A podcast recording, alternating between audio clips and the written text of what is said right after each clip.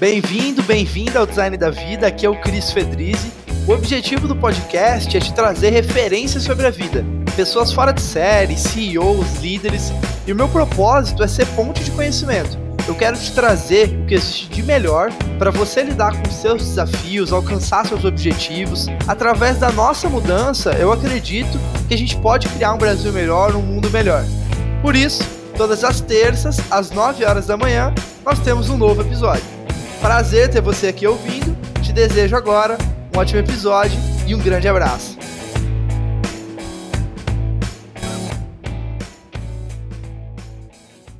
Fala pessoal, Cris Fedrizzi aqui do Design da Vida.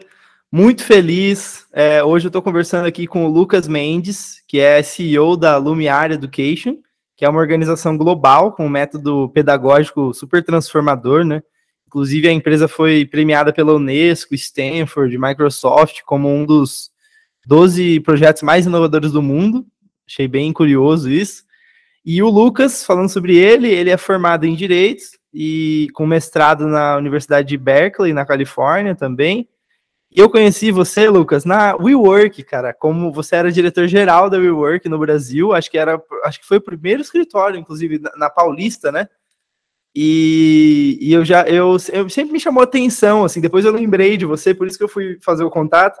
Porque sempre que eu, eu tava, eu trabalhava muito, sempre estava lá, e você sempre estava lá também, mas sempre com muita energia.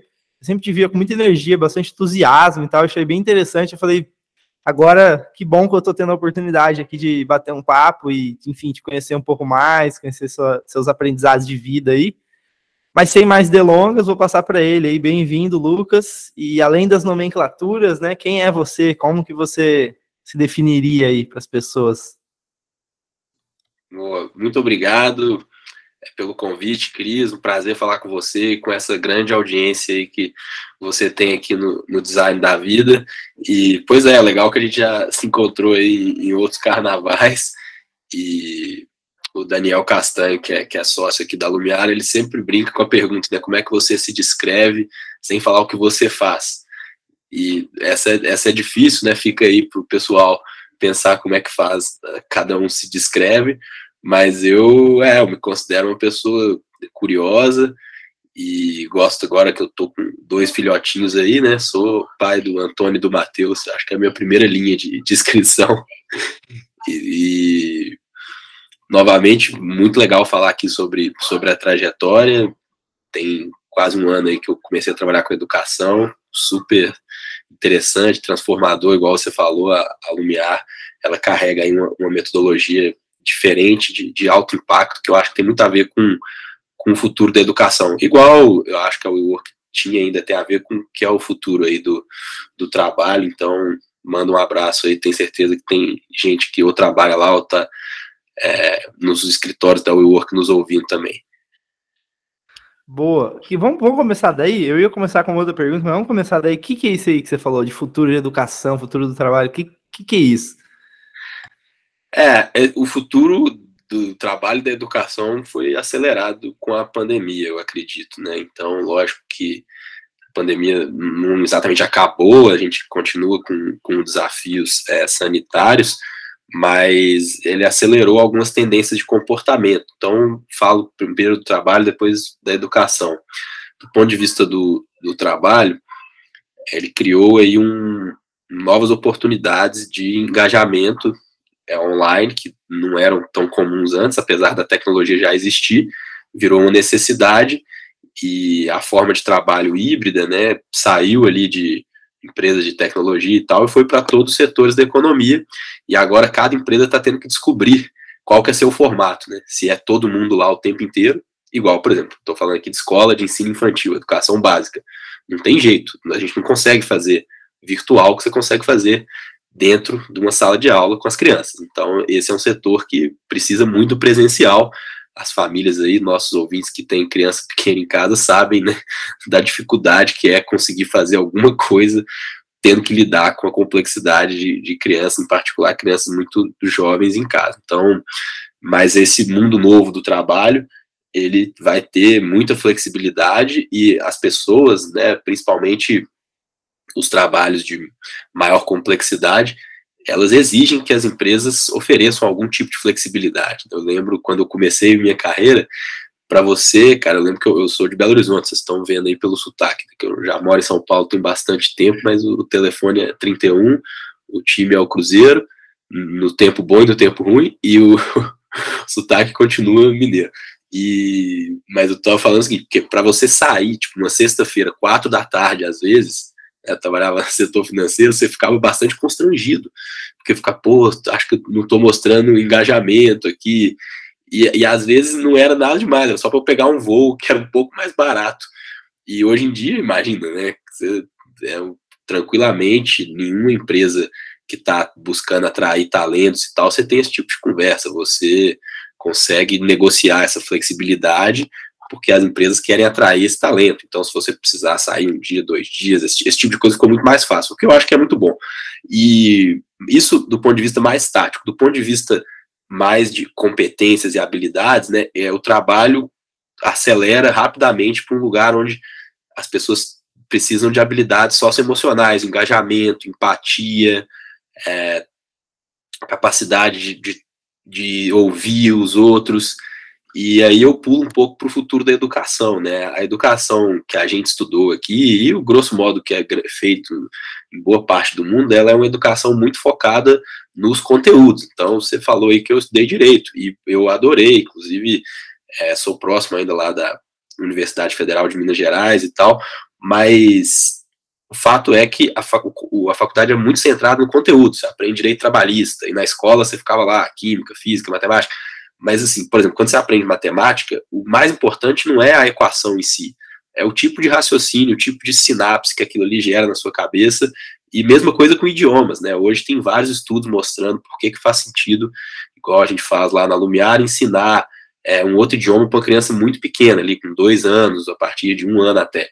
Porque aquilo ali gera conexões neurais que ampliam a capacidade cerebral daquela criança é muito mais fácil para ela, inclusive, do que para a gente aprender isso depois. Então, a ideia é ensinar conteúdo, sim, mas preparar as pessoas para esse mundo do trabalho novo, né? E esse mundo do trabalho onde as habilidades socioemocionais são fundamentais. Né? A OCDE tem um guia das habilidades do século XXI. Né? A OCDE lá é aquela organização dos clube dos países ricos, né? Basicamente países ricos do, do Oeste, né, da Europa, Estados Unidos e tal, e tá lá, né, quais são as competências do século XXI, e muitas dessas competências têm a ver com coisas que a gente vinha falando aqui, é criatividade, é empatia, é, e são coisas que as escolas, não é que elas não ensinam, elas até ensinam no meio de outras coisas, mas muitas vezes elas não medem, e não ao não medir, por exemplo, você não recebe um boletim lá falando como é que você tá de empatia, e aí, como é que a sua família pode te ajudar a ficar mais empático? Porque quando você recebe uma nota no boletim e você tira uma nota ruim lá em português, a família pode tentar te ajudar, ler mais livros, fazer exercícios, etc. Então, é, eu vejo que esse futuro da educação, e aí você pode ver, qualquer bilionário, né, o Adam lá na WeWork tentou fazer isso, agora o Elon Musk, que vai querer criar uma escola, ele não cria uma escola no modelo tradicional, ele cria uma escola nesse modelo olhando para competências. E no caso aqui da, da Lumiar, né, quando o Ricardo Sembler fundou aí, juntou um monte de professores já no início dos anos 2000 para pensar na escola, é, é, já era essa discussão, né? Que ele via que lá na, na Semco, na empresa dele, o pessoal chegava muito quadrado, com dificuldade dessa habilidade. Então é isso, é, é um, uma metodologia que vem estudando como é que você olha para esse lado de que em educação chama competence-based learning, né? Que é o ensino olhando para essas competências, e a, a gente acredita que isso vai preparar essas crianças é muito melhor para o futuro. E tem, fez vários experimentos aí ao longo desses anos em diversos lugares do mundo e agora com um crescimento mais é, estruturado e maior aqui no, no, Brasil e fora. Mas depois a gente fala disso. Mas é isso, eu vejo que o futuro do trabalho e da educação ele tem a ver com habilidades socioemocionais, ele tem a ver com flexibilidade com a capacidade grande de adaptação, porque as coisas nunca mudaram tão rápido e vão continuar mudando rápido. Boa. É, deixa eu. Isso é muito interessante, daria o um podcast só para a gente falar disso. Eu, inclusive, estudo sobre aprendizagem também e, enfim, o design da vida eu já fiz algumas formações aqui, então, enfim, e eu, eu, eu estudo sobre isso mesmo. Inclusive, faço uma formação de 18 semanas sobre aprendizagem autodirigida, que é um pouco disso, que também tem esse olhar do sair do currículo. Não é o RH me mandar um curso para eu fazer, entendeu? Mas é eu e eu estruturar as minhas jornadas, entendeu? E, e, e, voltar a buscar a minha curiosidade e aprender em todo lugar, e aprender fazendo, e aprender além do conteúdo, entendeu? Não é a máquina de fazer curso, né? É, é além da máquina de fazer curso. Então, daria para a gente falar muito sobre isso. Mas vou tentar pegar aqui uma coisa mais prática para quem está ouvindo, e aí se colocando no lugar do seu, de um sobrinho ou primo mais novo, tá? Que é o seguinte: beleza, então tá bom, a gente está nesse cenário do futuro do trabalho, tá claro, é um cenário é, que muda muito, que ainda a gente nem sabe, né, na verdade, quais são as vagas que vão existir, né, daqui 50 anos, as profissões que vão existir, também tem isso, né, e essas habilidades socioemocionais. Tá bom. O que, que você falaria para o seu sobrinho ou para um primo mais novo? Nem sei se você tem sobrinho. É, como você explicaria para ele? Ô tio, como funciona o mundo do trabalho? Tipo assim, como, como que eu me destaco, entendeu? Como que, que, que, que as pessoas valorizam? Como que eu me destaco na minha carreira? Boa. Essa pergunta é muito pertinente, porque eu estava com um sobrinho semana passada aqui, de, de sete anos, né? Lá de Ouro Fino, Minas Gerais. Então, um beijo aí para ele, que é o Miguel.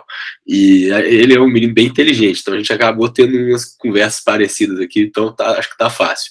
É, eu acho que tem um elemento de auto de consciência do que, que a pessoa é boa e faz bem, que desde a infância a escola e a família e a própria criança tem uma grande capacidade de entender isso.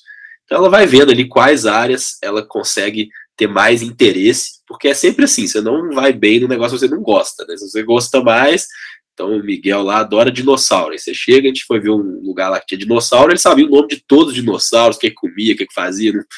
Então, né, você pode olhar nessa vertente que essa criança sabe de dinossauro, mas você também pode entender, por outro lado, que ela é uma criança curiosa, porque ela perguntava e quis estudar aquilo, e eu acho que é menos o dinossauro e mais a curiosidade que, que é o elemento importante para levar aqui para o pessoal. Né? Então, é, curiosidade é um elemento central para eu acho para sucesso profissional e sucesso acadêmico também, né? Essa coisa interior ali e ir atrás mas a curiosidade ela funciona a partir de coisas que você gosta. Acho que esse que também, por isso que acho que é um ciclo aqui, né? Então, primeiro pensa aí e desde muito pequenininho é, você consegue ver o que é que você gosta e a família consegue ajudar a incentivar, né? Você tem uma criança desde dois anos, ela está querendo contar, falar, ela vai querer falar de alguma coisinha que ela gosta mais. Ela poderia falar de carro ou de peixe. Ela deixa ela escolher.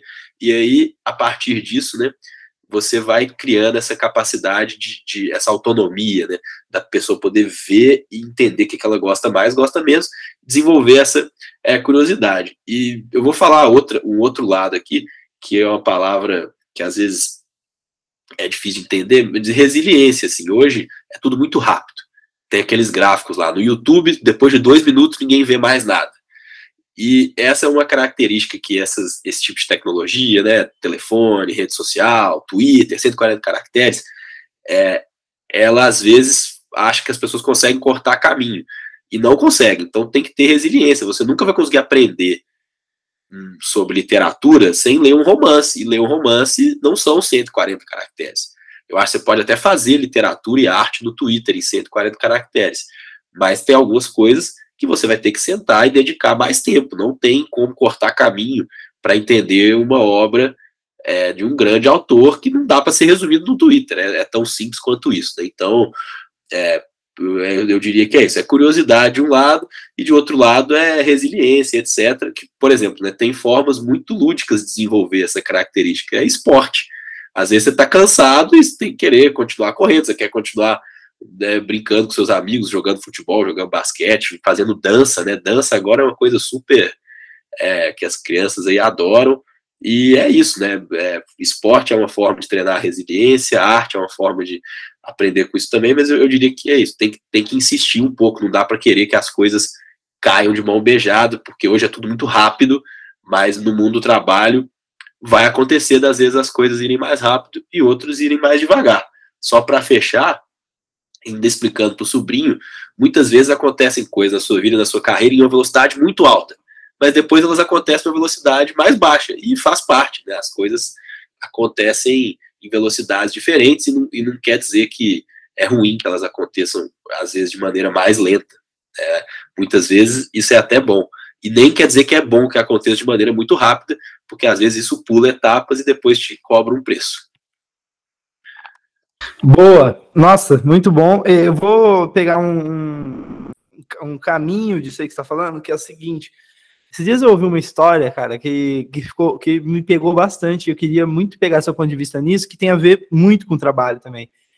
É, Deixa eu ver se eu entendi, só para simplificar, porque eu anotei aqui algumas coisas que você falou. Então, você falou de algumas qualidades, né? Resiliência, autonomia, curiosidade, né? E desenvolver esse autoconhecimento sobre as suas forças, né? Suas forças e seus interesses, né? Seus gostos, né? O quanto que isso é importante. Um pouco da, da, do perfil da pessoa, né? Vamos dizer assim, do profissional. Agora eu queria falar com você sobre ambiente ambiente, tipo, posição, onde você se encaixa, entendeu? Os locais que você escolhe estar dentro do mercado, vamos dizer assim. Porque eu vejo que isso tem uma diferença bizarra no seu resultado. E eu vou contar uma historinha aqui que eu ouvi bem rápida e vou passar para você sobre isso, que é o seguinte, só para ilustrar. Teve um rapaz que ele, ele era o maior violinista do mundo. E aí ele foi convidado um dia pela prefeitura, sei lá, para tocar na, no metrô. E aí, ele tocava no metrô, tipo, o melhor violinista do mundo tocando no metrô, e, tipo assim, as pessoas não passavam, não dava nenhuma moeda, entendeu? Aí passou uma, deu dois reais, tipo assim, mas ninguém prestava nem atenção. Ah, legal, tal, show de bola. E indo pegar o metrô, entendeu? Aí ele saiu do metrô e depois foi tocar numa catedral que as pessoas estavam pagando, tipo, sei lá, 1.500 dólares, entendeu? Pra ouvir o cara tocar uma noite, entendeu? E, e era o mesmo cara, entendeu? Era a mesma pessoa. Então, assim, o quanto que o ambiente te afeta, entendeu? Te valoriza ou não, a, a essas suas forças, né? E aí minha pergunta para você é: e aí, tipo, como escolher, sabe, esses ambientes? O que, que é um ambiente bom que tem alavanca? E aí eu não vou nem entrar nesse, nesse negócio, mas é, é onde que eu tenho alavanca? Também tem um pouco disso de, quando a gente fala de ganhar dinheiro, por exemplo, né? É, mas enfim. Não, eu vou, eu vou ser bem, acho que direto ao ponto aqui, né? É, primeiro, vai o lugar que você está. Então, no mundo, tem lugar que a economia anda mais rápido e mais devagar. E mesmo aqui no Brasil, para quem tem um pouco mais de idade, teve momentos que a economia andou mais rápido, andou mais devagar. Então, se você tiver num lugar né, macro falando que está andando mais rápido, tem mais chance de você crescer. É tão simples quanto isso. A pessoa, esse cara lá, professor de jiu-jitsu no Brasil, foi para Dubai, não tinha nenhum professor de jiu-jitsu em Dubai. Hoje em dia tem uma rede de um monte de academia. Então, essa pessoa teve que ter coragem, porque, né, normalmente é assim que funciona, você toma mais risco para ter mais retorno. Agora, aí indo para fins assim, mais de emprego, né, você vai trabalhar numa empresa maior, pode ser até uma empresa de tecnologia, ah, vou trabalhar lá na Meta. Apesar de ser uma empresa que está crescendo, ela já é uma empresa grande. Então, a velocidade de crescimento de carreira dessa empresa é totalmente diferente do que é numa empresa que acabou de levantar um dinheiro com um fundo lá de venture capital com uma tese que ela vai crescer. Então, é, posso dar aí, tem, tem vários exemplos, mas vamos pegar aqui é, o quinto andar da vida. Agora já ficou um pouco maior, mas imagina, a empresa, você viu lá a notícia assim, empresa tal levanta 50 milhões para fazer um crescimento.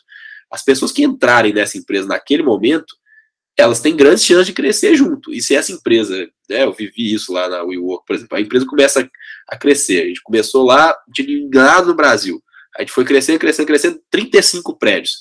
Todo mundo que trabalhou lá nesse período, que você saiu de zero para 35 prédios, né, um faturamento de zero para centenas de milhões, aí, é, aí você consegue promover muita gente, porque você precisa, a empresa precisa crescer. Então, pô, a pessoa acabou de entrar lá, ela era analista, mas daqui a um ano ela já virou gerente. E assim, e aí é até difícil explicar para a pessoa que é óbvio que tem mérito individual, mas é muito mais ela estava na onda certa do que saber surfar. Então, eu diria que tem que pensar bem qual é a onda certa, e, mas por outro lado tem risco, né? Porque você nunca sabe. Né? A gente está aí num certo inverno aí dessa área de startups, que algumas empresas estão demitindo e tal. Então, às vezes você entra ali, acha que está numa onda certa e daqui a pouco a onda vira. E, e, aí, de novo, né, tem que ter tranquilidade com a cabeça para entender que, às vezes, a mesma pessoa que foi promovida duas vezes em um ano e meio, porque a empresa estava crescendo muito rápido, daqui a pouco ela foi demitida, porque o, a empresa não conseguiu levantar mais dinheiro, e esse modelo de empresa, especificamente né, de Venture Capital, que é um modelo que cresceu muito aqui no Brasil nos últimos anos, ele funciona assim. Então, não é é totalmente diferente de uma empresa tradicional, que vai lá, cresce 10% no ano, 15% no outro. Coisas que às vezes triplicam de tamanho, quadriplicam no ano, duplicam no outro, e aí, se não tem dinheiro para continuar crescendo, às vezes simplesmente fecham. Então é, é, um modelo diferente, mas tem seus prós e contras, mas é, é um pouco isso, né? Se você tiver numa empresa que está crescendo, a chance de você crescer é muito maior. Porque senão Imagina, eu estou aqui trabalhando com escola. Se eu tiver só uma escola, quantas diretoras de escola eu vou ter? Uma. E aí, tipo, se eu tiver 10 pessoas no time que querem ser diretora da escola, não tem jeito. Enquanto tiver. E aí você começa a criar aquela coisa ali de, às vezes, um competir de uma maneira que não é adequada, né? Então, quando você está num ambiente de crescimento, ah, tem 10 escolas agora, aí beleza, tem chance para todo mundo, você contrata gente de fora. Então, tem que pensar com muito carinho se tem perspectiva de crescimento do lugar onde você trabalha, do setor e, por que não, do país também. Né? Ou, agora que você consegue trabalhar, na verdade, em qualquer lugar do mundo, se você pode até estar num país que não cresce, pode estar lá na Argentina, mas prestando serviço para algum outro lugar, programador, por exemplo, pode morar onde quiser. Então, acho que é isso. Qual que é o setor, qual que é o país, qual que é a empresa, e dentro da empresa, qual que é a área, né? Às vezes você está numa empresa super consolidada, mas tem uma área lá digital que está recebendo muito investimento. Acho que é um pouco por aí. Acertar a onda é mais difícil do que, às vezes, grandes surfistas da onda errada. É o caso do violinista aí, fica lá e ninguém vê. Boa. Caraca, muito bom. É, então, é, e aí minha pergunta é, tá, beleza, só para eu tentar sintetizar aqui, tá? Porque eu acho que isso é muito importante, cara. É, é, é raro até as pessoas é, falarem mais disso, dessas formas de enxergar a carreira, formas de enxergar o, essas decisões de vida. Né? Então, por isso que eu, eu, eu, gosto de explorar aqui. Tá, então você falou de uma análise, por exemplo, do país, economia do país, ok, então, assim, sinais da onda. Quais são os sinais da onda certa, entendeu? Então, então vamos lá, país, que mais? A área, né? Você falou. Isso.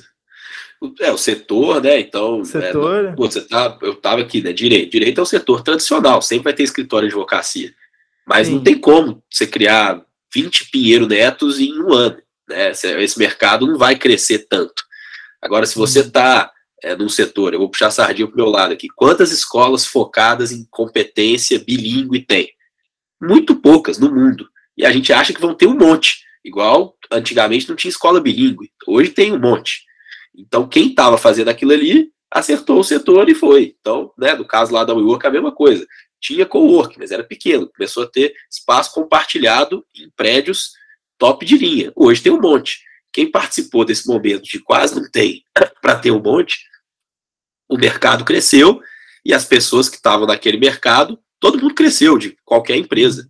Então, acho que é um pouco por aí. Agora, esses sinais, é, de novo, tem sinais internos. Se você tiver num setor muito legal que está crescendo que você não gosta, aí você não vai conseguir se destacar. Então tem que misturar aí é uma coisa que você coisas. é é e, e, e, se tiver que escolher uma, fica com o que você gosta, porque sempre vai ter algum espaço de crescimento por é, vamos supor, o Brasil não cresce, tem muito tempo como economia. Só que alguns setores crescem muito. Então, mesmo que você tiver num lugar que, no geral, às vezes não vai crescer tanto, se você tiver fazendo um negócio que você gosta, você pode pegar alguma área que vai estar tá tendo algum tipo de, de, de, troca ou de crescimento específico que no conjunto da obra, mesmo para o Brasil crescer zero, tem alguns setores crescendo 10, tipo hum. o agro durante muito tempo foi assim, e outros que estão andando para trás. Então é um pouco por aí, mas é isso, olhar o país, olhar o setor e e olhar a empresa também, né? O, o histórico do, de quem está trabalhando com aquilo ali, se eles já conseguiram fazer outras empresas crescerem, como é que tratavam os, o time, né? Quando isso aconteceu. Hoje em dia tem, tem bastante informação disponível. Aí tem que ser cara de pau perguntar, perguntar nas entrevistas, hum. né? E, e, e, assim, falar é fácil, né? Agora tem que ver, conversar se quando aparecem as oportunidades, as pessoas realmente entregam e fazem. Boa. E por que educação? Aí agora já só para amarrar essa, e porque quais são os sinais o que que você passou na sua cabeça para escolher educação? Porque vamos lá, você teve uma carreira no Itaú, né? Outras empresas, assim, banco e tudo mais. E, e eu fiquei imaginando, se estou é, pensando aqui por mim, né? Olhando de fora, totalmente viesado aqui, mas por exemplo, você poderia ter escolhido trabalhar com fintechs, com outras indústrias lá, que, que, que são indústrias gigantes também, crescendo pra caramba, que tem muita oportunidade e tal. Por que você escolheu educação? Essa, essa pergunta é boa e eu estudei bastante fintech, é, um, é uma área que eu, que eu gosto muito, até tem alguns investimentos aí na área de, de investidor anjo né, com, nesse segmento, mas eu, eu, eu vim para educação, eu acho muito transformado pelo fato de eu ter tido filho, porque isso mudou muito, né? Eu tive o meu primeiro filho no meio da pandemia, assim, então em abril de 2020, logo no início. E aquilo ali, eu tipo, mudou tudo, porque é, eu tive chance de ficar muito perto dele e com isso eu comecei a ver um monte de coisa que eu não via, comecei a estudar assuntos que tinha tempo que eu não estudava. E aí eu comecei a olhar, falei, pô, eu gosto de estudar, sempre gostei, né? À toa que eu fui fazer mestrado, tenho vontade de voltar a estudar. É, quando eu saí lá da UFMG, a gente juntou um grupo de ex-alunos, criou lá um grupo que a gente faz mentoria e dá bolsa para o pessoal estudar fora. Depois eu, eu, eu, sou voluntário, bolsista de uma série de organizações, né, do Instituto Lean, da Fundação Estudar e da Câmara de Comércio do Brasil dos Estados Unidos. Então esse assunto assim de educação sempre teve presente comigo, né, lá, lá no banco, inclusive eu participava lá das ia para a sala de aula com o Instituto Unibanco em, em, área de periferia, fazer exatamente um trabalho que hoje no ensino médio chama projeto de vida, né? Tentar explicar para essas crianças de menor renda como é que o que eles estavam fazendo ali tinha que encaixar com o projeto de vida. Então, é aquela história, né? Da hora que deu esse clique assim, de trás para frente, eu fui vendo que tinha várias coisas. E mas, mas eu não tinha nenhum plano de trabalhar com educação, foi realmente um convite de, uma pessoa que eu gostava é, que eu admirava e que eu vi que tinha um histórico legal em, em educação. E aí, e aí falou: tem um negócio aqui que é a sua cara, que é diferente, inovador, é o futuro e tal. E aí, quando eu fui conhecer né, a, a Lumiar, eu achei incrível e eu vi nela essas coisas que eu falei aqui. É um negócio que tem mercado no mundo inteiro. A gente recentemente estava visitando é, na Europa, a educação também tem que mudar. Então, mesmo a educação pública, ela é uma educação muito tradicional, mesmo em países que a educação pública é boa. E os pais da minha geração aqui, né, pais milênios aqui, eles têm uma visão totalmente diferente da educação. Imagina você vai colocar seu filho lá para ficar tomando palmatória, e tem lugares que a educação é boa e ainda tem coisas parecidas. Então, eu acho que vai ter uma mudança grande aí é, nos próximos 10, 15 anos no que, que as famílias esperam da escola e como que as famílias querem se envolver no processo de educação. E eu acho que tem uma grande oportunidade para a gente ou para qualquer escola que queira repensar né, qual que é o papel da família, qual que é o papel é, da escola nesse, nessa educação, né, que é uma educação que fica mais tempo na escola, quando a gente estudou esse negócio de estudo integral e etc., nem existia, então a criança fica mais tempo lá, mas ao mesmo tempo a família quer saber mais coisa, né? A família normalmente recebe lá um relatório a cada três meses, é uma loucura. A gente recebe nosso investimento todo dia aqui no app, você recebe informação, Instagram, e a criança ali, que é um negócio que você, sua família se valoriza mais, você recebe a notícia a cada três meses. Então acho que tem muita oportunidade, a gente tem um software lá que olha que olha para isso, chama Mosaico, né, para fazer esse boletim do futuro aí. Então foi isso, eu, eu vi uma grande oportunidade, um negócio que eu já gostava, e por ter tido filho, acho que comecei a gostar ainda mais. E, e acho também que é, eu já tinha feito minha parte lá na, na WeWork, né? Foi uma história muito legal de, de crescer ela aqui no Brasil e passar o bastão para uma turma nova aí que tem seus próprios planos e vai continuar, estão fazendo um ótimo trabalho lá também. Boa, muito bom, cara. Tenho certeza que essas contribuições sobre carreira e trabalho são ideia que pode clarear a, a mente de quem está ouvindo, certeza. Depois comentem aí, mandem mensagem para o Lucas lá no LinkedIn e, e, tudo mais. Vamos falar de, de habilidades também. É, e a minha pergunta é bem, bem específica, tá? Sobre competências, que é sobre você mesmo quais habilidades na sua vida, competências, você acredita que mais te pagaram dividendos até hoje, entendeu? Porque às vezes tem uma, duas coisas ali que você aprendeu, que, você, que são habilidades específicas. Então, vou dar um exemplo aqui. Ah, aprendi a escrever bem, vamos supor que seja isso, ou sei lá, aprendi a negociar. Então, talvez essa habilidade de negociação me ajudou pra caramba. Enfim, o que, que são uma ou duas que você acha que mais te pagaram dividendos até hoje? É, cara, eu, joguei basquete ali até quase adulto, né? Até os 17. E competia e tal. Eu acho que ali tem uma habilidade muito legal de entender que você tem que se esforçar muito para fazer qualquer coisa, que nada vem de graça e que às vezes o máximo de esforço não vai ser suficiente, né? Eu sou muito alto, sou 1,80m, e às vezes eu me matava ali e não conseguia ter grande impacto. Às vezes conseguia, às vezes não. E isso foi muito bom, porque eu acho que me ensinou a lidar com frustração, que é, eu acho que é uma, é uma característica importante, porque quando as coisas não acontecem da maneira que você imagina, você sempre pode se colocar no papel ali de vítima, pô, sacanagem, ou então ir para a próxima.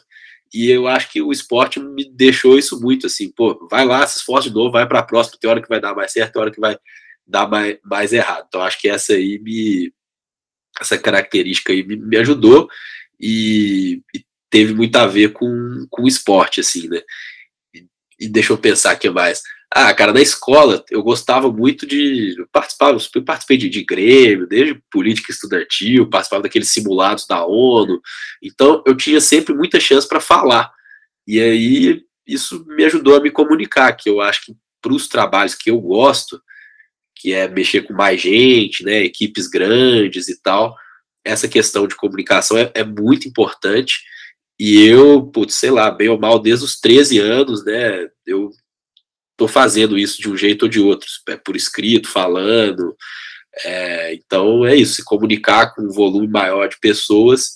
Eu acho que eu fui tendo chance de fazer isso muitas vezes ao longo da adolescência, depois da faculdade também, e isso me ajuda, porque né, acaba que não é todo mundo que, que gosta e nem que, que, que consegue ou tem paciência para ficar falando, porque se comunicar bem tem um elemento de repetição. Você tem que às vezes repetir a mesma coisa várias vezes. E tem gente que acha chato, eu não, eu já sou acostumado isso, precisar repetir, eu, eu vou trocando os exemplos e vou repetir. Então, puder resumir aí, é isso, é aprender que as, aguentar o tranco aí, que às vezes as coisas não vão do jeito que você imagina, mesmo que você, entre aspas, mereça, né? Por, por mais que eu treinasse com 1,80m, às vezes não era suficiente, então isso foi bom, foi uma ótima lição, e segundo, essa questão aí de, de comunicação, né, ter tido chance de, de me comunicar muito, que aí você fica um pouco mais tranquilo, você sabe que às vezes você vai acertar, às vezes vai errar, e é isso aí. Boa, e, e olha só que curioso, e você falou só habilidades que não tem no currículo da escola, tá assim, que não tem no currículo normal ali. Vou, vou, vou te ensinar. Ó, da nossa escola, da nossa escola tem, viu? Só para boa, gente tem boa, um currículo boa. inteiro de habilidades lá. Mas as escolas não têm no currículo, mas elas ensinam isso, né? Igual eu falei, pô, a pessoa entra no Grêmio da escola, igual eu era lá. Informal, é aquilo ali existe. O que, o que eu acho que as escolas têm que fazer, e não é à toa que a gente fez um software para fazer isso, é medir isso e mostrar. Porque às vezes, por exemplo, um grande vendedor, às vezes ele é um péssimo aluno. Só que na escola ele já mostra características de empatia de comunicação. Todo mundo já saca que o cara vai ser um ótimo vendedor, o cabelo vai ser um ótimo vendedor. Só que ninguém fala isso para ele, a pessoa fica sofrendo ali, pô, mas eu não vou, não tiro 10 da prova de matemática tudo bem, não precisa tirar 10, tira 7, 8 lá, mas se você for excelente naquilo ali, você também pode ter sucesso, né? Então, eu acho que não é só as escolas, as empresas também, né? Quando você faz um 360 e etc., você está tentando ali pegar elementos que às vezes a pessoa é boa em alguma coisa e aí foca naquilo, que aí a pessoa às vezes vai ter altíssimo impacto. Eu lembro uma vez um cara deu uma palestra, falou, pô, Rivaldo, o cara mal sabe falar, não sabe cabecear, só sabe chutar com uma perna. Foi melhor do mundo campeão do mundo. Então, veja só, né? Tipo, é, é, incrível, mas ele era espetacular daquilo que ele, que ele. Então é isso, assistiu inteligência jogando bola ali, é um exemplo bom, mas é isso. Às vezes você precisa ser bom em tudo. E eu acho que na educação, é, e na empresa tem bastante educação também, qualquer empresa, é tentar mostrar para as pessoas o que, que elas são boas e desenvolver aquilo, e nas outras coisas, óbvio, também se desenvolver, mas eu acho que é até mais fácil, que a pessoa ganha confiança, né? Quando ela vê que ela é boa em, em alguma coisa. Mas sem dúvida, essas duas coisas que eu falei, é, não estão no currículo tradicional. Boa, então é melhor, você acredita, ser excelente em poucas coisas ali que, que você gosta, que você tem maior habilidade, que são suas forças, e talvez nivelar só, então, tipo assim, ah, matemática, pô, é importante saber matemática, mas se tiver na média, tá bom, tipo assim, faz a média bem feita, nivela ali o que você talvez tenha de fraqueza, vamos dizer assim, fica nivelado, mas aí você foca naquilo que você tem de, de força, seria isso? É, eu, na verdade, eu diria o seguinte: quando você descobre alguma força, você consegue entrar no que eu vou chamar aqui de ciclo da excelência. Então, tipo assim, pô, você descobriu que você é muito bom em matemática, você ganhou uma Olimpíada de Matemática. O fato de você ir muito bem numa prova, ou ter ganho uma Olimpíada, ou ter tirado 10 em uma prova que seja, aquilo ali, você chega com orgulho para contar: ó, oh, tirei 10, fui bem. E isso te dá confiança. E aí, essa confiança, qualquer prova que você for fazer, se você chegar nela com confiança, fala, pô, você consegue imitar várias coisas. Pô, fazer uma prova, você tem que gerir o tempo bem, estar tá concentrado. Então, eu acho que quando você consegue identificar uma coisa que a pessoa é boa, ao invés de você ficar dando porrada do que ela é ruim, você consegue pegar e falar, ó, por que, que você foi bem nisso aqui? E aí, normalmente vai ter a ver com interesse, vai ter a ver com dedicação. E aí, é isso, acho que você consegue espalhar um pouco esse efeito da pessoa ser boa e ao mesmo tempo dar uma tranquilidade para ela que ela não precisa ser espetacular em tudo. Tem uma outra pessoa que consegue isso, mas assim, não precisa. Você vai ter mil exemplos lá de pessoas que eram excelentes em algumas coisas, mas não eram tão boas, e não tem ninguém que é, é bom em tudo. Então, eu acho que dá um pouco essa tranquilidade, né? Mas eu acho que é isso. É, se você identifica uma coisa que a criança ou qualquer pessoa é muito boa, isso cria um ciclo virtuoso que ela consegue meio que melhorar em tudo. E mas eu, de, de alguma maneira eu concordo assim, não, você não tem tempo para fazer tudo. Então você tem que escolher onde você vai alocar seu tempo e, e, pensando assim em retorno de carreira financeiro, aloca seu tempo daquilo que você faz bem, né? De preferência aquele aquela negócio do ikigai lá, né? É importante para a sociedade, é importante para você e você faz bem. Porque se for importante para a sociedade, foi importante para você e você não fizer bem, aí você não vai ter grande impacto. Talvez você seja até feliz, mas assim, do ponto de vista financeiro, de carreira, não vai ter grande impacto. Show de bola, muito bom, caraca, excelentes pontos. E minha última pergunta para fechar isso e a gente vai para um outro assunto aqui é sobre, mas por exemplo, você, você sente falta de, se você pudesse escolher, voltasse lá atrás, o Lucas. Eu sei que é sacanagem falar disso, mas enfim, é, tem alguma hard skill, aí falando de hard skill, porque eu descobri ao longo da minha carreira que também as hard skills são bem importantes. Né? Então, por exemplo, eu imagino que você tenha algumas. Por exemplo, talvez direito é até que meio que uma hard skill, por um lado, o direito, de uma certa forma, porque você entende como a sociedade funciona, as leis funcionam. É uma hard skill, de uma certa forma. Mas, por exemplo, finanças. Talvez você tenha desenvolvido essa hard skill Sim. também, né? Então, assim, mas enfim, tem alguma que você é, que você desenvolveu que valeu a pena, e a outra é, se você voltasse na sua carreira, você teria desenvolvido, sabe? Cara, não, é, várias, e assim, né, eu vou aqui, é, eu acho na escola eu era bem nerd, assim, eu tirava nota alta, juntava com os amigos para estudar, é, matemática, e quando eu fiz lá a primeira fase do vestibular, eu tirei a nota máxima, não que seja grande coisa, mas assim, eu, eu gostava de estudar e, e acho que é isso, né, a hard skill vem a partir de gostar de estudar e gosto de estudar até hoje. Eu via meu pai lá é médico, ele sempre foi referência nisso, cara. O cara até hoje acorda lá, seis da manhã, vai fazer exercício, sete já tá estudando. Então, quando, ele, quando eu acordo, ele já fez exercício já estudou. Então, assim, é, eu sempre tive essa referência lá e eu gosto muito de estudar. E eu acho hard skill super importante. É uma hard skill que eu acho que já é hard, não é software que eu gostaria de ter aprendido mais cedo e que eu tive que ralar para aprender, cara, foram línguas, né? Eu adoro línguas, né? Depois fui aprender francês, espanhol, inglês, mas, por exemplo, quando eu fui fazer intercâmbio na França, na faculdade, eu tive que fazer a prova de francês três vezes. Depois, quando eu fui fazer mestrado nos Estados Unidos, eu fui fazer inglês, eu tive que fazer a prova de inglês três vezes. Então, assim, aí, aí quando eu cheguei lá, eu vi várias pessoas que tinham estudado mais cedo, aí então, é por isso que quando eu falo assim, que a nossa geração exemplo, vai querer que as crianças estudem escola bilíngue, eu falo, pô, não vai precisar passar o que eu passei ali, de ter que ficar estudando, né? É mais fácil aprender aquilo ali mais novo. Mas, enfim, era uma, era uma realidade diferente, né? Na época que eu tinha dois anos, isso tinha, sei lá, não existia nem, eu entrei, nem estava na escola, ainda fui entrar na escola mais velho. Então, eu acho que é uma hard skill, acho que línguas e, e linguagem computacional, né? Você não precisa ser um programador, mas entender a lógica da linguagem computacional, tem muito a ver com matemática, são hard skills super importantes, e eu estou falando de inglês aqui, mas português também.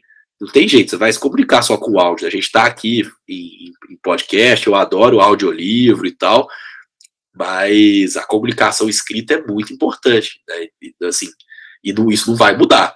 Então, eu sou super a favor e em qualquer escola, eu acho que a escola tem que ser muito clara com relação a isso, porque, novamente, né, tem o um papel da família, tem que fazer exercício, não vai aprender matemática escutando podcast. Tem que ir lá fazer exercício. É assim que funciona.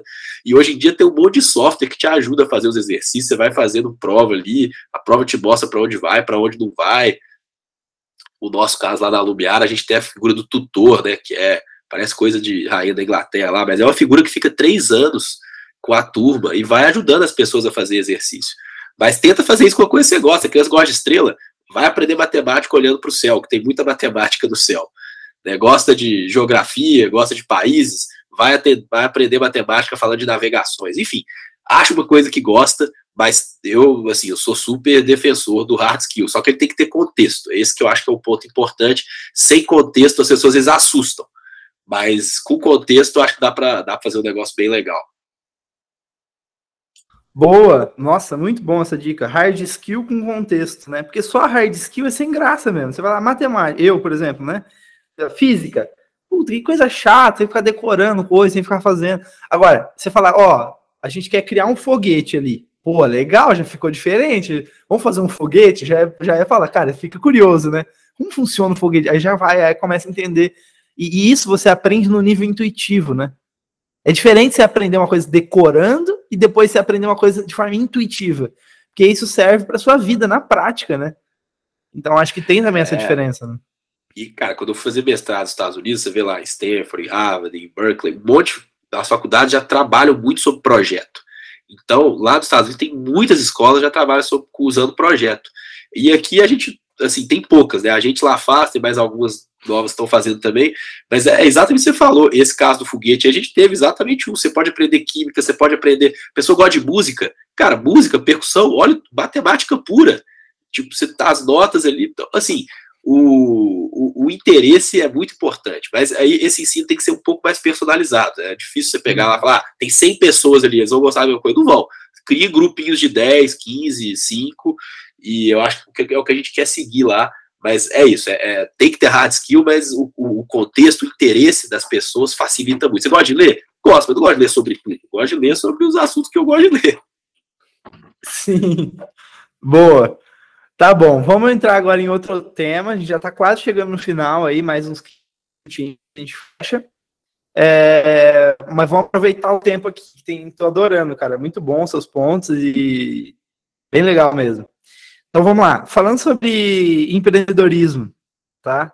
É... Pergunta bem direta, não precisa se prolongar muito, mas mais uma coisa mais pontual, assim, que eu queria pegar sua, sua visão. É a seguinte: se você tivesse que recomeçar amanhã, Lucas Mendes, 19 anos é, de idade, quer criar um negócio. Porque tem muita gente que me ouve aqui que é um intraempreendedor ou quer empreender em algum momento da vida.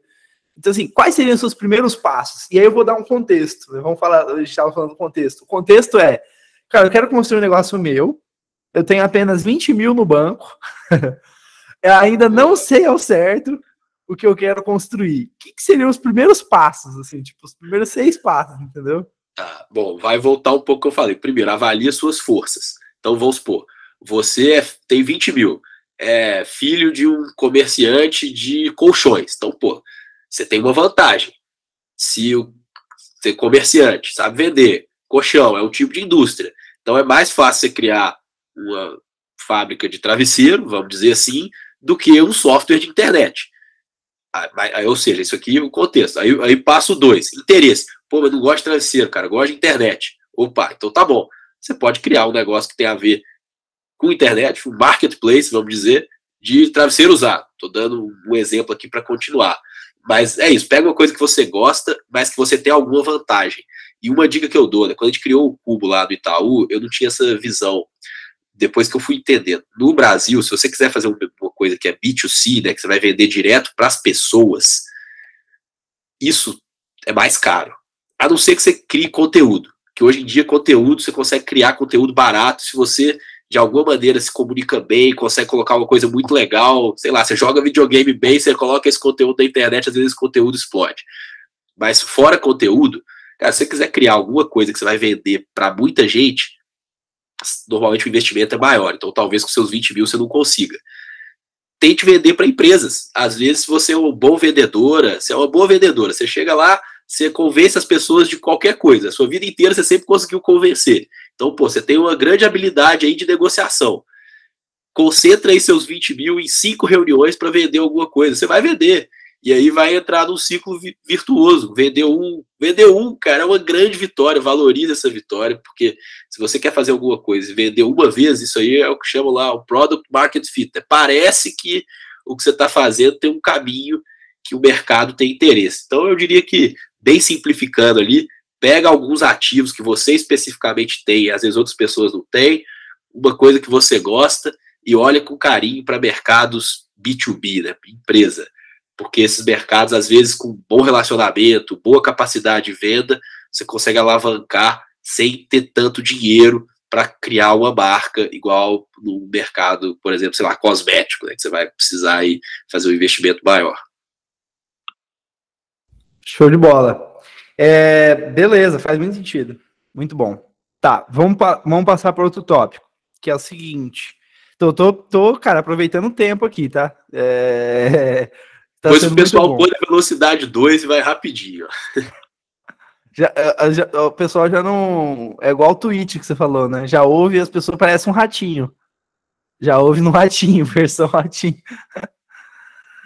É, beleza. É, você falou sobre uma coisa, e aí aqui também vai ser bem rápido, tá? Pra gente ir para as últimas duas perguntas, que é o seguinte: é sobre finanças, cara. Você falou duas coisas que me chamam a atenção. Eu gosto de pegar, pegar os os modelos mentais, sabe? Que são, que são aquelas coisas que depois você pode aplicar em outros contextos. Então, por exemplo, dentro de finanças, economia, você falou risco, retorno, risco versus retorno. Né? Você também falou de demanda, né? É, é, oferta e demanda. Você falou, o cara vai para Dubai, então o que, que é isso? É um modelo mental. É uma forma de olhar, oferta e demanda. Então, beleza, depois você pode aplicar isso em qualquer outro contexto, né? É, que, que são, além desses aí que eu falei, risco e retorno, ou oferta e demanda, tem mais algum dentro de, da, do mundo de finanças, por exemplo, ou de negócios, que Sem seja, dúvida. que você gosta, sabe? Que são centrais? Eu, cara, teve um que eu demorei um pouco para entender e que às vezes contra-intuitivo, que é o conceito de, de alavancagem, né? É, a gente vê, ainda mais no Brasil, que os juros normalmente são altos, pessoal, não, dívida vai te atrapalhar. E aqui, ó, gente, não estou falando para pegar a dívida do cartão de crédito, mas dívida pode te ajudar. Porque se você pega uma dívida com juros baratos, e isso é possível, por exemplo, em financiamento imobiliário, e, por exemplo, às vezes em financiamento estudantil, né, agora tem menos fiéis, mas esse tipo de dívida é uma dívida muito boa, porque é uma dívida que vai alavancar a sua capacidade de fazer alguma coisa que sem ela você não conseguiria. Então, às vezes, sem um crédito estudantil, você não conseguiria fazer um ensino superior que pode, né, não é automático. Você pode fazer um ensino superior e, é, e não conseguir progredir na carreira. Mas se você vai para o ensino superior e consegue progredir, essa dívida fez essa ponte. E depois, com o tempo, né, para a construção de patrimônio, dívida também pode ser uma coisa boa. Então, às vezes, a pessoa tem dificuldade de juntar dinheiro. Se ela cria uma dívida imobiliária que tem um juros menor e aquilo ali gera uma disciplina, pô, todo mês eu tenho que guardar aqui dois mil reais, mil reais, cinco mil, enfim, quanto seja, para poder construir meu patrimônio, que é que pode ser um imóvel, isso pode ser uma maneira da pessoa conseguir é, criar patrimônio que com, a partir do momento né, que você tem família, vai passando os anos, começa a olhar para isso. Então, eu diria o seguinte: óbvio, né, muito cuidado com dívidas que eu vou chamar aqui de ruins, que são dívidas de consumo.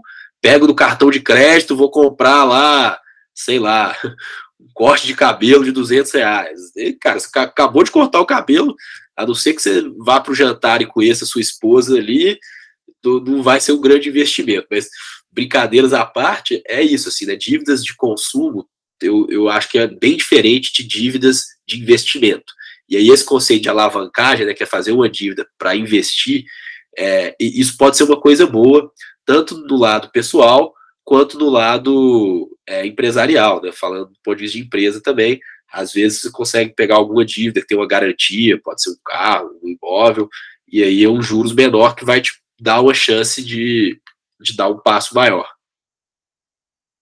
Então, nossa, muito interessante esse conceito de, de alavancagem e, cara, faz muito sentido. Recentemente eu, eu, eu aprendi sobre isso, mas ainda estou digerindo um pouco isso, né? Porque ele é, ele é até um pouco contraintuitivo para a maioria das pessoas que não entende de finanças, né? Mas na verdade as empresas, quem entende de finanças, usa isso como, né, como mecanismo, né? E faz total sentido. Muito bom. Mais algum ponto sobre isso? Eu vou entrar nas, na finaleira aqui na, na mas tem mais alguma coisa sobre isso que você gostaria de comentar? De finanças, modelos mentais, mais alguma coisa que você usa no, no dia a dia? Eu acho que uma, uma dica também para o pessoal olhar com carinho, né? Quem faz imposto de renda, como é que isso funciona, porque dá um pouco de trabalho, mas dá altos retornos. Então, o dinheiro da Previdência, que às vezes você abate, aí às vezes gasta com educação, gasta com saúde, você é CLT ou, ou é PJ, isso muda muito, assim, né? E no Brasil, a, as cargas tributárias não são exatamente justas, assim. Às vezes você faz a mesma coisa e dependendo da maneira que você se enquadra do ponto de vista tributário, você paga impostos muito diferentes. Então, óbvio que como país a gente tem que tentar mudar isso, né, o quanto antes, mas o indivíduo, uma vez que existe esse tipo de assimetria de imposto dependendo da atividade, eu acho que é, que é justo ele ficar na, na categoria é, que fazendo as coisas legalmente, ele paga o mínimo de imposto. Eu acho que vale olhar com carinho aí para a parte tributária, às vezes consegue te ajudar a criar patrimônio. Boa. Show de bola. Tá bom. Agora vamos para as últimas duas perguntinhas aqui que eu guardei porque é muito especial. Eu acho que são vamos fechar com chave de ouro aí a nossa conversa hoje que é sobre, primeiro, é, é, como você cuida do seu corpo, cara. Corpo, mente espírito, sabe aquele clichê, né? Corpo, mente espírito, mas é muito verdade, assim, né? É fazer eles trabalharem juntos, né? No dia a dia, tem algum ritual ou hábito, assim, que você acha que é legal compartilhar, que você não abre mão? Tipo assim, sabe aqueles rituais que você não abre mão todo dia? Cara, muito rápido. Eu acho que, assim, igual num jogo de futebol, nenhum time consegue marcar pressão o tempo inteiro. Durante o dia, você tem momentos de maior ou menor intensidade. Então, olha com carinho para sua agenda e se prepare melhor para os seus momentos mais importantes. Né? Então, eu estava contando aí, né? Pô, é uma oportunidade grande ter esse podcast aqui. Eu não tive a melhor noite do mundo, mas eu tive um café da manhã tranquilo, tomei ali meu cafezinho que eu gosto, né? Moí na hora ali. Então, eu cheguei aqui é, de bom humor, feliz, e que era um momento muito importante para o meu dia. E evite colocar no seu calendário reuniões que você acha que pode dar muito estresse, seguido de um momento importante depois, porque você chega afetado psicologicamente. Imagina aquela reunião que sempre dá problema. Aí na próxima você está lá querendo. Eu acho que isso não funciona. E com a vida pessoal é igual, né? Tenta ter um momento de transição. Depois do home office foi ainda mais difícil para não levar para casa os problemas lá do trabalho. Às vezes é cinco minutos andando, é, é o momento, às vezes, dirigindo, você põe lá, vai escutar uma música, ou comentarista de, de notícia ou de futebol para você pensar em outra coisa. Então, acho que é isso, é fazer essas transições e ter muito claro que você não precisa estar 120% o dia inteiro, mas em alguns momentos mais importantes, então achar esses momentos e aí ter seus rituais para se preparar para esses momentos. Show de bola. É, cara, tô surpreso assim com a, com a qualidade das respostas, muito bom mesmo. Parabéns aí pela. Foi, foi bem legal. Lembra no início, antes a gente até conversou, né? Eu falei sobre falar algumas coisas práticas e tal, e acho que você alcançou com sucesso só, essa, esse pedido, vamos dizer assim. E, e vou deixar o último então, e a gente fecha por hoje, que é, cara, eu sempre ouvi uma frase, que é aquela frase, falando de clichê, né? Que é aquela frase super clichê, que é assim, você é a média das cinco pessoas que você mais convive, né? Não vou falar nada, só vou perguntar para você, o que você pensa sobre essa frase? É. Ó, eu acho que as você vai trocando um pouco as pessoas que você mais convive. E essa frase, em parte, ela é muito verdadeira, porque essas pessoas, elas no fundo te validam. Então, por exemplo, quem todo ser humano, né, a gente é um, um bicho social. E a gente sempre busca esse tipo de aprovação. Tem gente que precisa mais de aprovação externa, tem gente que precisa menos, mas todo mundo precisa. Então você chega lá e fala: ah, ó, ganhei mil reais. Tem grupos que vai achar que ganhar mil reais é muito legal, parabéns, é isso aí, vamos aí, como é que você fez isso? É Bitcoin, é bolsa. E tem grupo para olhar para aquilo e falar assim, cara, e daí? E aí, a mesma coisa, tem que dizer assim, cara, ó, acabei de ler um livro aqui sobre a descoberta do cabo da Boa Esperança. E os caras vão olhar, esse cara é louco, esse cara tá lendo isso. E os outros falam, cara, que legal, adoro navegações, agora tô lendo um livro do pessoal que tá indo para Marte. Então, com certeza, é, esse grupo vai te influenciar bastante, mas esse, esses grupos mudam e eu não diria que você é necessariamente a média, não. Você pode ser a ponta de lança do grupo, né? Porque para chegar na média, alguém tem que estar tá um pouco à frente e alguém tem que estar tá um pouco atrás. Então, assim, é, estatisticamente falando, não tem como. Ah, pode até ser que todo mundo seja igual, mas normalmente não. Então, eu acho que é, eu, eu, minha visão dessa frase é que eu acho que você pode ser um pouco mais protagonista dela. Então, você pode ser a média, mas você também pode ser a, o ponto fora da curva dos cinco e influenciar. Quantas vezes não acontece, né? O grupo de amigos seu do futebol começa a gostar de investimento porque algum, alguém começou a investir e influenciou os outros.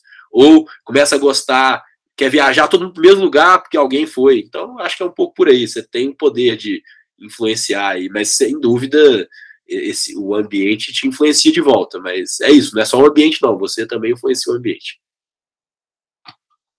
Boa. Bom, vou liberar aí você para o seu dia. Foi excelente podcast. Obrigado aí pelo papo. É, eu sempre falo foi o melhor episódio, eu não vou falar dessa vez, mas foi muito bom. Eu sempre falo, o melhor episódio. E hoje eu, quase um dos melhores, cara. Eu acho que é um dos melhores. mas assim, cara, adorei, foi muito bom mesmo. Agradeço aí. Acho que são temas importantíssimos que a gente falou. E com certeza esse episódio, espero, né? Daí comentem aí quem ouviu, na verdade, se achou que foi pertinente, porque eu sou enviesado, né? Mas comentem aí, mandem mensagem depois e vou passar para o Lucas para palavras finais e, e, também falar como a gente encontra você aí na online ou a, a Lumiar ou o que você quiser falar. Boa. É isso. Bom, obrigado. É, super energia boa também. É, gostei muito de, de participar. E deixa os ouvintes aí decidirem se foi bom ou foi ruim. Para mim, eu me diverti muito, então eu achei muito bom e por isso eu, eu te agradeço. É, eu não uso muito Instagram, então é mais LinkedIn mesmo.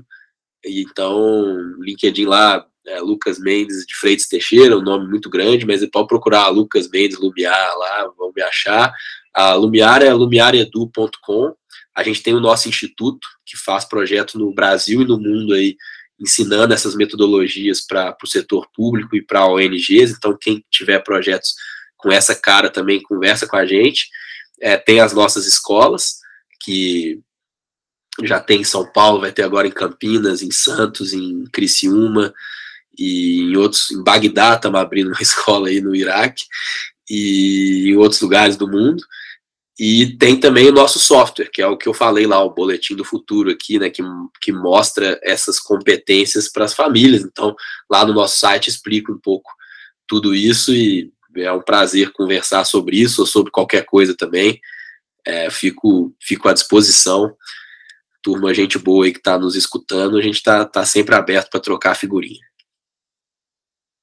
Show de bola. Valeu então, pessoal. Obrigado, Lucas. E até a próxima. Um abraço. Um abraço. Calma, calma, calma, calma. Uma palavrinha antes de você sair. A ideia do podcast é enriquecer a vida de quem está ouvindo. E se você ficou até o final, significa que fez sentido para você. Então vamos fazer um combinado? Clique em compartilhar, copie o link do episódio, abre o seu WhatsApp agora, compartilha com os três amigos, é que são pessoas que também podem se beneficiar ouvindo dessa conversa que você ouviu agora. E uma última coisa é, você já segue a gente nas redes sociais? A gente compartilha pílulas com os melhores momentos em vídeo dos episódios. E também uma chance de você falar com a gente, dar sugestão, dar feedback, pra gente evoluir o design da vida juntos, tá? Mas, por enquanto é isso. Muito obrigado e a gente se vê na terça que vem, às 9 horas da manhã. Forte abraço. Tchau, tchau.